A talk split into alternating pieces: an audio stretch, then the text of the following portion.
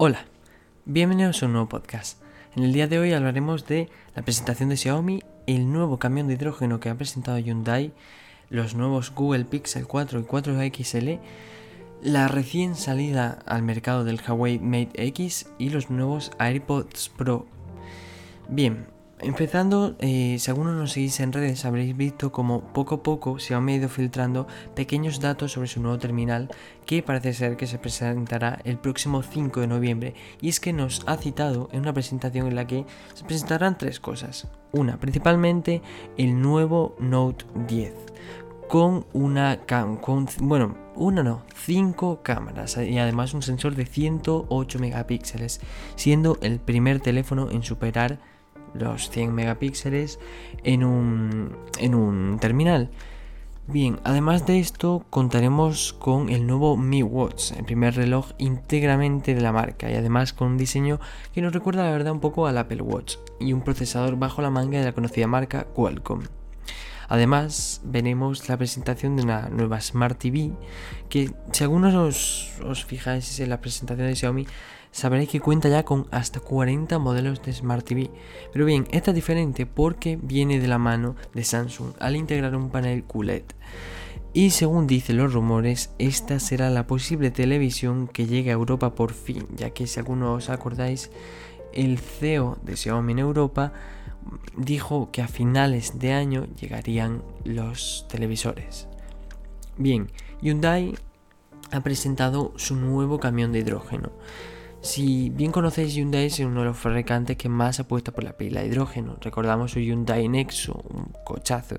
Pero bien, la compañía coreana ha presentado un camión de hidrógeno con la mirada puesta en, en el transporte de pesada mercancía. En cuanto a la pila de combustible que lo impulsa, al tratarse de un concept, está en sus primeros pasos, en su primer estadio, Hyundai no ha publicado detalles sobre la misma, pero lo cierto es que el camión pretende convertirse en una opción de transporte de mercancías libre de emisión contaminante, un campo donde también anda metido el Tesla Semi. Bien, Google Pixel 4 y 4 XL. El pasado 15 de octubre, Google presentó su nuevo terminal de gama alta. Sin muchas expectaciones, la verdad, ya que desde el mes de agosto, según nos, nos siguen, sabrán que los renders han ido filtrando muchos detalles, la cámara, el procesador, la pantalla, cuánto, cuánta RAM contará su espacio de almacenamiento. Pero bien, aún así, la verdad que todos estos detalles ya lo sabíamos, pero podemos hablar de... No, o sea, como siempre hemos visto, mm, los móviles de Google vienen para innovar. En este caso no. Menos un detallito que ahora comentaremos, la verdad que simplemente ha venido para ponerse lo alto de la lista. La verdad ha llegado como un teléfono muy, muy, muy bien hecho. Pero bien, vemos que incorpora solo dos cámaras. Ahora la moda del mercado es cuantas más cámaras mejor. Vemos como Xiaomi presenta con un móvil con 5 cámaras, Samsung con 4, Huawei también con 4.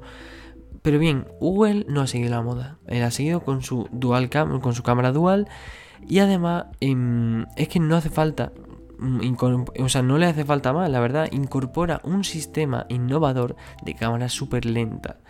Esto es lo que se destaca, el único que podemos así resaltar de innovador en, en los nuevos terminales. Pero bien, además han sustituido el hasta hace poco innovador lector de huella. Veíamos hace poco, en 2017, como todo, todas las marcas, Huawei, Samsung, Xiaomi, Apple, incorporaban, bueno, algunas ya lo tenían incorporado, pero otras incorporaban en casi todos sus terminales el lector de huella. Se hacía algo así como muy de moda, tal. Pero ha llegado el 2019 y se acabaron los lectores de huella, al menos por la parte de atrás. Vemos como algunos terminales lo incorporan en la pantalla, pero otros deciden quitarlos por completo, como en el caso de Google, que ha decidido poner un sistema de reconocimiento facial, un poco parecido al de Apple, el Face ID, pero diferente. Bien, por lo demás no vemos mucha diferencia a los modelos anteriores. La pantalla es la misma, la misma resolución, muy parecido. Bien, en septiembre, Huawei, después de que eh, Samsung diera un comunicado diciendo que debía retirar los terminales del Galaxy Fold debido a que surgieron distintos problemas, Huawei emitió un comunicado en el que decía que su presentación, la presentación en su Huawei Mate X, su, terminal plegable, se retrasaría un tiempo, ya que según decían ellos, no lo veían, no se veían preparados. Pero bien, em, por fin, después de un tiempo, ha llegado el Mate X al mercado, de momento solo en China, y con un precio de 2.160 euros, un poco más barato que el Galaxy Fold. Pero, eh, si bien recordamos, la Mobile World Congress de 2019 arrancó muy fuerte. Obviamente veíamos muchísimos terminales, todo bastante diferente, algunos con cosas innovadoras. Pero lo que más destacaba eran los teléfonos con doble pantalla o incluso la pantalla plegable. Pero no ha sido hasta casi un año después cuando lo hemos visto en el mercado. La razón, como ya hemos dicho, es sencilla, no estaban preparados para lanzarlo y creen que no cumplían las expectativas para que pudiera destacar como un teléfono plegable. Bien, en el día de ayer, día 29 de octubre, Apple nos dio una sorpresa, aunque algunos ya lo predecían, pero no lo dio. Presentó sus AirPods Pro. Hace poco, eh, después de que renovaran los MacBook, los iPhone, em, renovaran también los iMac, llegó la hora, también renovaron los AirPods. Pasaron a su segunda generación, los AirPods 2. Pero bien, el día de ayer, la compañía con sede en Cupertino anunciaba los nuevos modelos de AirPods, los AirPods Pro, que llegan con una mejor cancelación de ruido. La verdad es que podríamos decir que incorpora la cancelación de ruido. Lo otro podríamos decir que sí, cancelaba el ruido, pero no como ahora. Esto es un sistema específico para una cancelación de ruido. Una mayor autonomía, tampoco es exagerada, y un precio razonablemente superior. Vemos cómo han dado la vuelta al tornillo al lanzarse con un nuevo diseño. Vemos cómo la primera y la segunda versión no cambian mucho, pero el tercero cambia bastante. el sonido es el mismo.